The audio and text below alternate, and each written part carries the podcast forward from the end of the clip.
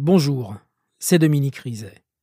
Dans cet épisode, vous allez entendre une histoire que vous connaissez peut-être déjà. On avait parlé de l'APA ou encore du trio diabolique. En décembre 1984, Jean-Rémy Sarrault a fait partie de ce trio qui aura tué deux hommes pour une poignée de billets. Condamné à perpétuité à l'âge où certains passent le permis, sa jeunesse gâchée aura au moins débouché sur une seconde vie. Bonne écoute. Si la vie de Jean-Rémy était un film, ça ne serait pas un film de gangster. Pas de ceux où une équipe de pros se réunit pour faire un coup net et sans bavure, avec une petite maquette des lieux et des déguisements. C'est plutôt une histoire absurde, qui serait presque risible si la fin n'était pas si tragique. Une agression où rien ne se passe comme prévu, et qui tourne au cauchemar. Le scénario, euh, voilà, il se met comme ça en place. Euh, et euh, donc Laurent était sur l'idée qu'il y avait un coffre-fort. donc on bouscule un peu pour savoir où est ce fameux coffre-fort. Et apparemment, de toute évidence, il n'y avait pas de coffre-fort. Et puis, comme on était des pieds nickelés, le mec s'est aperçu que Valérie et, Laurent, euh, ils étaient en cheville, quoi. Ça, ça s'est vu, donc euh, la solution, c'est d'éliminer ce type-là, sinon on est mort. La décision se prend comme ça.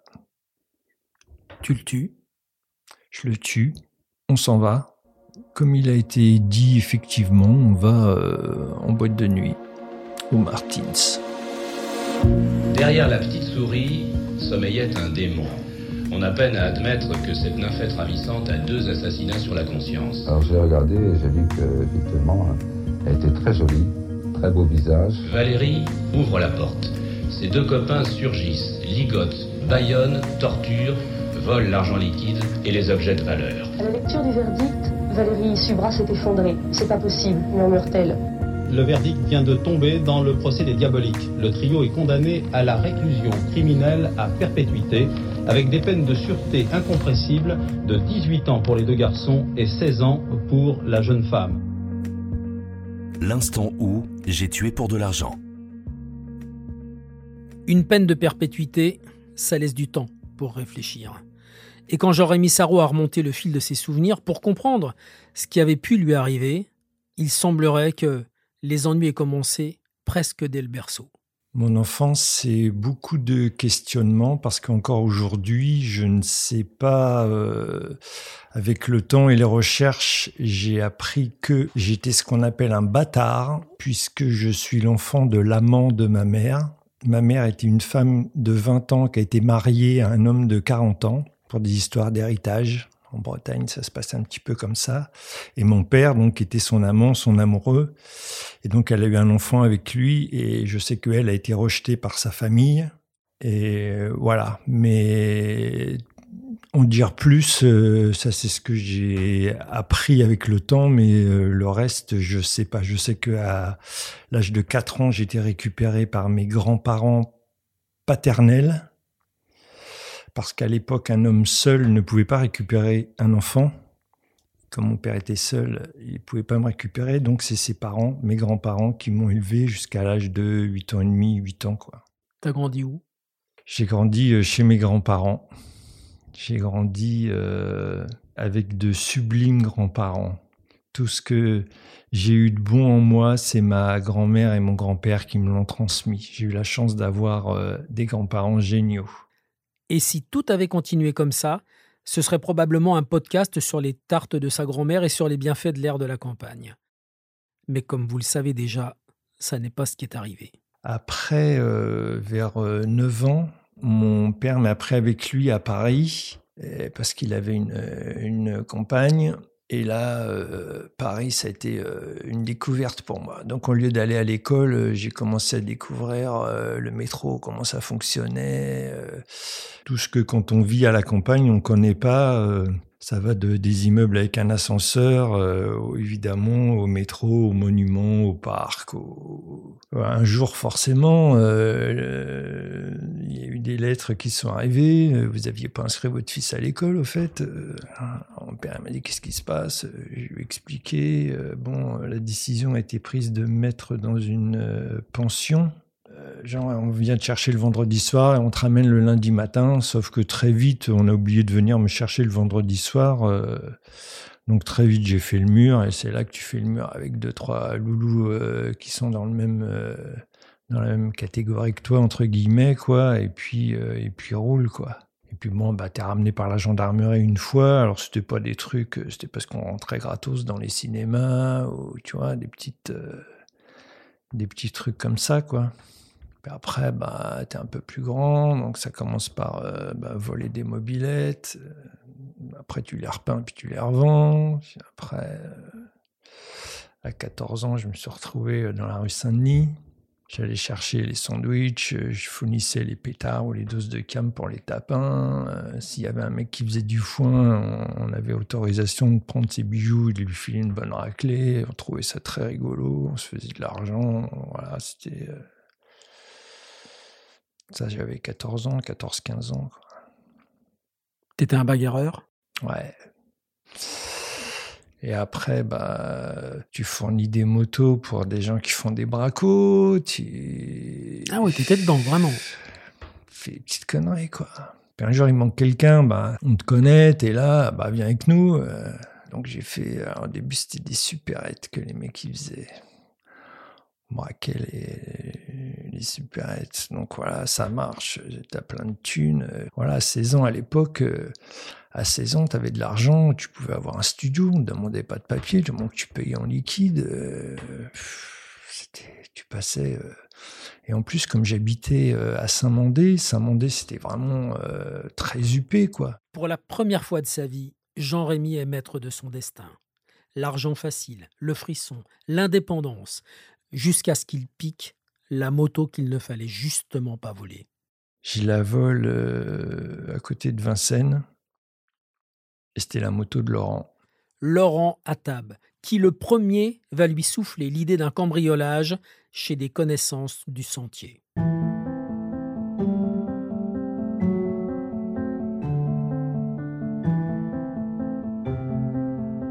À Saint-Mandé, on habitait donc derrière l'église, il y a un square et c'était euh, notre lieu de, rendez-vous, de, rencontre, tu vois. Et donc le, soir, euh, voilà, il y a, ce... Laurent, il me dit, viens me voir, il me dit, ah, euh, on m'a volé ma moto, elle est comme ça, comme ça, on m'a dit que peut-être tu pouvais savoir quelque chose. Et je lui ai rendu sa moto et on est devenus potes, quoi. Tu lui ramènes sa bécane. Ouais. Nickel. Avec le plein et tout. Gentleman. Qu'est-ce qu'il te dit? Bah euh, voilà, lui, il n'est pas du tout du même monde que moi, il n'est pas du tout du même univers que moi. Lui, il est, euh, ses parents sont fortunés, enfin c'est, il habite une grande maison bourgeoise. C'est vraiment, euh, il n'a pas de, mais il a l'envie de, de se faire passer pour un petit loulou quoi. Donc voilà, euh, c'était assez, euh, euh, rigolo parce qu'avec lui, on a découvert un autre univers. Forcément, il avait ses tables dans certaines boîtes de nuit, ses tables dans certains restaurants à Paris. Enfin, il avait des entrées que moi, j'avais pas. C'est lui qui m'emmène dans son monde parce que je suis quelqu'un de curieux. Donc du coup, la découverte, c'est c'est un univers que je, c'est un univers, euh, même si tu as un peu d'argent, moi comme j'en avais pas, je dépensais pas mon argent, euh, j'ai jamais acheté des montres de luxe ou des trucs ou des machins, euh, j'ai toujours resté, voilà quoi. Et là, c'est, c'est, c'est les grosses Mercedes, c'est les montres Rolex en or, c'est, c'est un autre univers. D'où il sort son argent? Ses parents? Son père, ouais. Le père de Laurent Attab a bâti sa fortune en fabriquant des sweatshirts dans le quartier du Sentier, à Paris. Voiture de sport italienne, grand restaurant, nightclub. Laurent mène ce qu'on appelle la grande vie. Et du coup, moi, je l'emmène jamais dans mon monde parce que je, je, je me dis que c'est pas du tout son, son truc, quoi. Tu continues, toi, à faire des, Ouais. des braquages, des... Ouais, je- bah ouais, faut bien. Ça coûte, euh, ça coûte beaucoup d'argent cette vie. Quand tu rentres dans un autre monde, tu peux, t'es obligé de changer tes fringues, t'es obligé de changer. euh, tu peux pas rentrer dans certains restaurants comme moi, je m'habille un peu. Voilà, là, non, bah il faut, euh, faut, faut, faut te saper quoi. Faut te saper. Donc, euh, l'argent que je gagnais en fait était assez vite dépensé. Si Jean-Rémy a souvent été accusé d'être celui qui a corrompu son ami en raison de son passé, en raison de ses origines modestes, c'est parce que personne n'a jamais compris pourquoi Laurent Attab aurait pu s'embarquer avec lui dans une histoire pareille. Laurent, c'était quelqu'un euh, qui était très vis-à-vis de son père. Il était mal parce que son père, c'est quelqu'un qui est parti de rien, qui a tout construit, qui a il arrivait à se faire. euh, donc Laurent euh, euh, voulait. euh, avait un, rêve de réussite et, pour ça il lui fallait beaucoup d'argent et donc il vient me voir et il me dit voilà je connais telle et telle personne dans le sentier je sais je sais qu'ils ont des coffres forts chez eux, je sais qu'il y a beaucoup de liquidités. ça commence comme ça. C'est quoi la proposition? C'est quoi l'idée? Eh ben, c'est de lui dire voilà, vous, on vous indique des mecs dans telle boîte, vous draguez tel mec. euh, une fois que vous êtes chez lui, voilà, vous prenez les, renseignements, savoir comment c'est. Et puis nous, une fois qu'on avait ces renseignements, on mettait au point euh, un plan pour aller euh, cagoulé, armé, et j'étais débarqué chez eux. Pour que le trio soit au complet, il en manque une. Valérie, 18 ans, sulfureuse. Elle se voit confier le rôle de la tentatrice, ou plutôt d'appât. Quasiment élevée au rang d'icône, lorsque Paris Match fera sa une avec une photo d'elle en t-shirt mouillé et moulant. Valérie, c'est euh, c'est la petite amie de Laurent. Une des petites amies de Laurent. Je crois que c'est la plus jeune, elle euh, vient d'avoir 18 ans, elle. Elle est euh, sympathique, euh, belle nana, rigolote, mais tous, on n'est pas très réfléchis. Si évidemment l'un de nous avait été plus réfléchi que les autres, il y aurait eu un moment...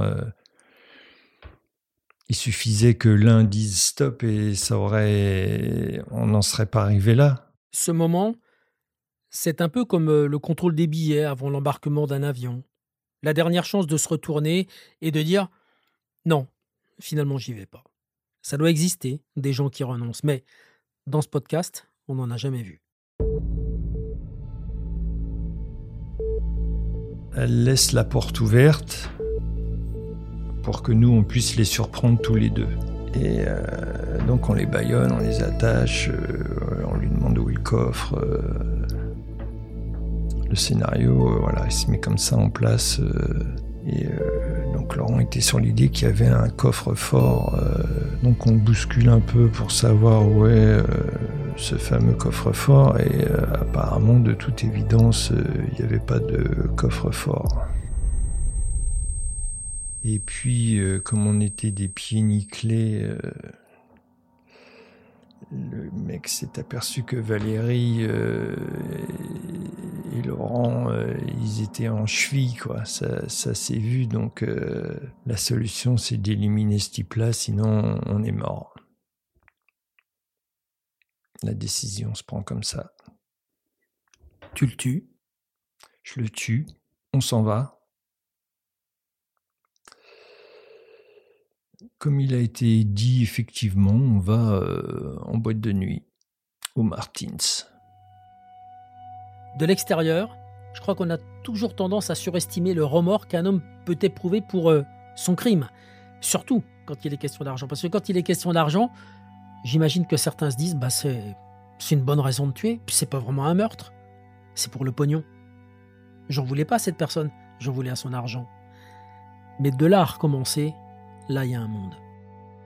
Et là, on me dit, ouais, j'ai un nouveau truc, et là, il y a discussion, quoi. Parce que je lui dis, non, après, quand il se passe un jour, deux jours, trois jours, euh, tu es un peu plus dans la réflexion que dans l'action. Et là, tu sais que, voilà, quoi, t'as as tué pour 3 francs 6 sous, a volé quoi, 2, 3 Rolex, un peu d'argent liquide, que dalle, quoi. Donc, euh, là, la motivation, c'est de me dire, c'est du sûr, euh, ce mec, il est blindé, il y a un coffre, il est liquide, Donc, d'entrée de jeu, je lui dis que s'il y a rien, je me casse. Donc le deuxième, comment ça se passe? Il y a de l'argent, il y a un coffre Pareil, ouais, il y, a, il y, a, de l'argent. Il y a plusieurs coffres. Plus que le premier, évidemment. Mais c'est pas non plus, euh, c'est pas non plus ce qu'on attendait. Et pourquoi vous le laissez pas en vie? Pareil. Euh, pourquoi? Parce que euh, Valérie dit à Laurent. Oh, mais je lui ai donné mon vrai nom, mon vrai numéro de téléphone pied nickelé, quoi. Pied nickelé. Laurent me dit qu'est-ce qu'on fait? Je dis tu fais ce que tu veux, moi. Donc c'est lui qui s'en est chargé cette fois-ci.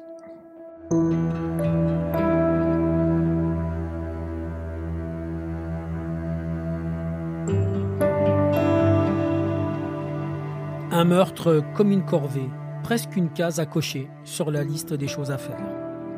Et à l'approche de Noël, une troisième attaque se prépare. Mais la police va remonter la piste de Valérie Subra dans le carnet d'adresse des deux victimes. Elle leur a donné son vrai nom. Et c'est comme ça que le trio diabolique sera heureusement arrêté juste avant de repasser à l'acte. On est le 20 décembre 1984.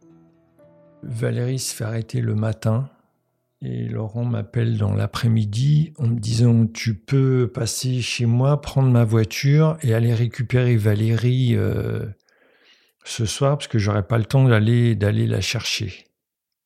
Ok. Quand il m'appelle, Laurent, il est dans un restaurant. Et la police est déjà dans le restaurant. Mais ils attendent parce qu'ils attendent Jean-Rémy. Et donc, euh, c'est à Bastille que je dois récupérer euh, Valérie, à l'appartement de sa mère. Parce qu'arrivé à Bastille, c'est là que je me suis fait saucissonner. Est-ce que j'ai eu le temps de garer la voiture ou pas? Ça a été d'une rapidité. Euh, je me suis rapidement retrouvé avec un flingue dans la bouche, en fait. Je m'en rappelle. à quel moment tu prends conscience de ce que tu as fait? Quand on te pose des questions? Concrètement, ouais. C'est pour ça que j'ai rien nié. Ça sert à rien. Une fois que la criminelle vient taper à ta porte, c'est c'est mort. Quoi. Ils viennent pas par hasard ces gens-là. S'ils viennent, c'est que voilà. Donc je raconte euh, le truc qui est très vite en contradiction puisque très vite euh, euh, Laurent nie toute implication en disant que bah, c'est moi qui l'ai manipulé, que il avait même raconté un moment que je j'ai menacé la vie de ses parents. Enfin, euh, ça a été une instruction euh, très difficile. Trois ans d'instruction, trois ans. Et pourtant, l'intérêt médiatique pour l'affaire ne faiblit pas. Le 8 janvier 1988, les photographes se pressent pour voir en vrai la beauté mortelle de l'appât. Le procès est un choc pour les trois accusés. Horrible. Je m'attendais pas à ça. Je m'attendais pas à ça. Euh, entre le moment où on est incarcéré et le moment où arrive la télévision en prison, euh, il se passe quelques années quand même. Euh, la, télévision, concrètement prison, c'est 87, donc c'est juste avant le procès. Donc je commence à découvrir l'ampleur de, de, de, de, cette affaire par la télévision. Et j'ai cette image de, de le, premier jour on arrive dans la salle d'audience, la porte s'ouvre. Et là, on s'est fait bombarder de flashs, mais C'était impressionnant, vraiment, vraiment impressionnant. Quand tu es tout seul dans ta cellule, la hauteur de tout ça, tu le vois pas. C'est, tu vois que la hauteur des murs. hein. Le procès, vous êtes tous les trois dans le box. Ouais. Vous vous parlez, vous vous regardez. Qu'est-ce qui se passe? Il n'y a pas de regard. C'est pas chacun ni l'autre, mais euh, chacun dans son monde. Toi, tu dis toujours, La même depuis chose. le début, la même chose. Ouais. Est-ce que lui va varier? Est-ce que lui va dire à un moment où j'y étais, oui j'ai fait ça Comment ça va se Il passer? a dit un truc au procès qui. Il a quand même dit à un moment que Valérie n'y était pour rien et que. Il a dit ça. Après, euh, lui, il y a ses parents dans la salle, quoi. Il y a ses parents dans la salle. Donc, le responsable, c'est toi. En plus, bon, ça colle un peu. Dire concrètement, lui, il est fils à papa, euh, tout allait bien pour lui. euh, moi, je suis un, un bâtard quelconque, personne ne sait d'où je viens, qui je suis, euh, parents, pas parents. euh, ça, ça, ça va bien, quoi. La condamnation tombe. Perpétuité avec 18 ans de sûreté euh, pour Laurent et moi, et perpétuité avec 16 ans de sûreté pour Valérie. Ça cogne fort. Avec Valérie, ils ont été sévères. Mais comme le procureur a basé tout son truc en disant si elle n'ouvre pas la porte, eux rentrent pas, vous pouvez pas.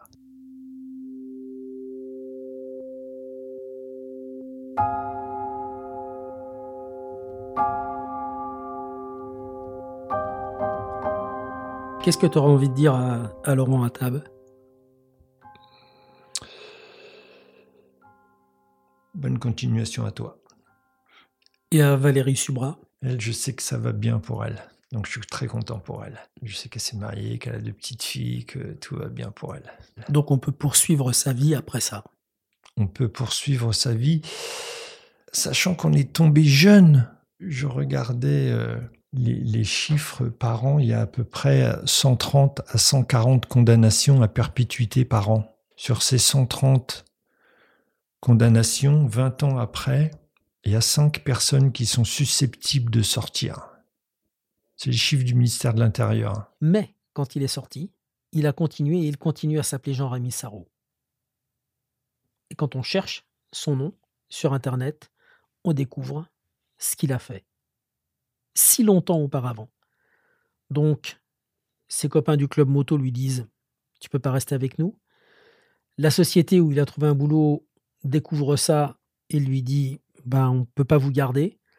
Donc, il est condamné à vivre toute sa vie avec ça. Il y a des gens qui diront euh, Il l'a bien mérité, attends. Pourquoi euh, jusqu'à la fin de sa vie il vivrait pas euh, avec ça? Puis il y en a d'autres qui vont plutôt penser que une fois que qu'il a purgé sa peine, qu'il est capable de parler comme il parle de ce qu'il s'est passé, avec beaucoup de regrets, beaucoup d'émotions, certains pensent qu'il a le droit de revivre une vie normale. Et vous, vous en pensez quoi?